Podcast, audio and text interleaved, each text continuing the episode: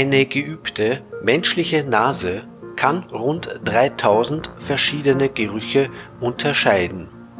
Unangenehme übertreffen die angenehmen bei weitem.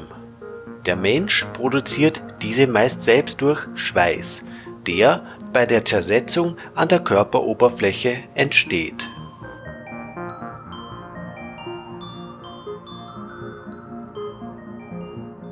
Durch mangelnde Hygiene können sie in Gestank ausarten.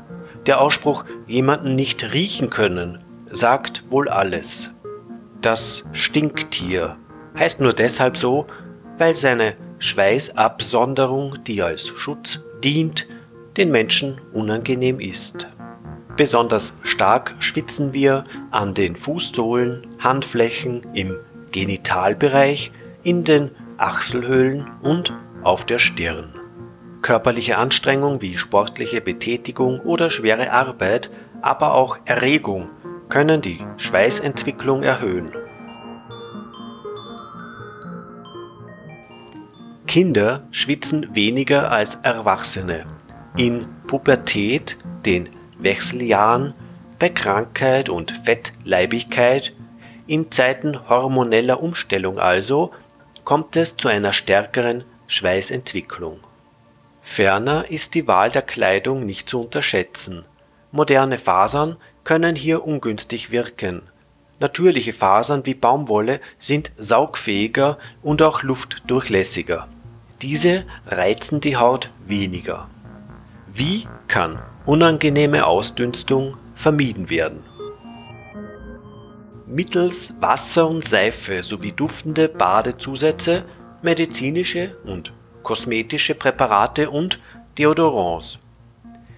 Andere Produkte können zwar die Schweißproduktion an bestimmten Körperstellen verhindern, jedoch man dadurch an anderen Stellen wieder mehr schwitzt. Für den modernen Menschen ist ein Deospray ideal, doch schädigen die Treibgase die Erdatmosphäre. Schon bald wird sich die Industrie etwas anderes einfallen lassen müssen. Blumen werden gezüchtet, weil sie für die menschliche Nase angenehm riechen. Sie verbessern den Körpergeruch. Ein Mensch, der weiß, dass er angenehm riecht, gewinnt an Selbstbewusstsein, so die Psychologen.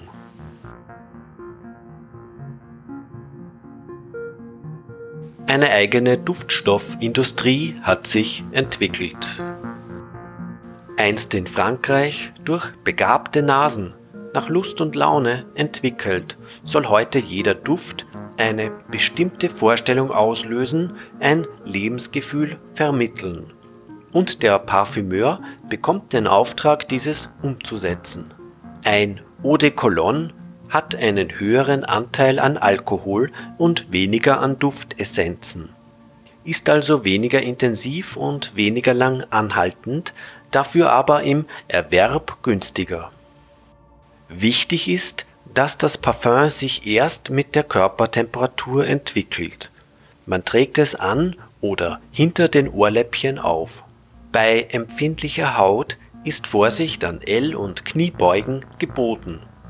Man kann es auch in das frisierte Haar oder in die Kleidung hinein, keinesfalls aber auf die äußere Kleidung sprühen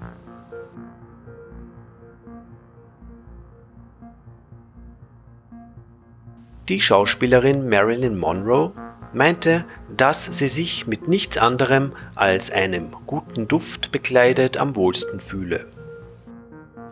Es war ein werbeträchtiger Ausspruch. Für den Alltag gilt, kein Parfum oder Deo kann Wasser und Seife ersetzen. Übrigens, die anderen merken es meist früher als man selbst.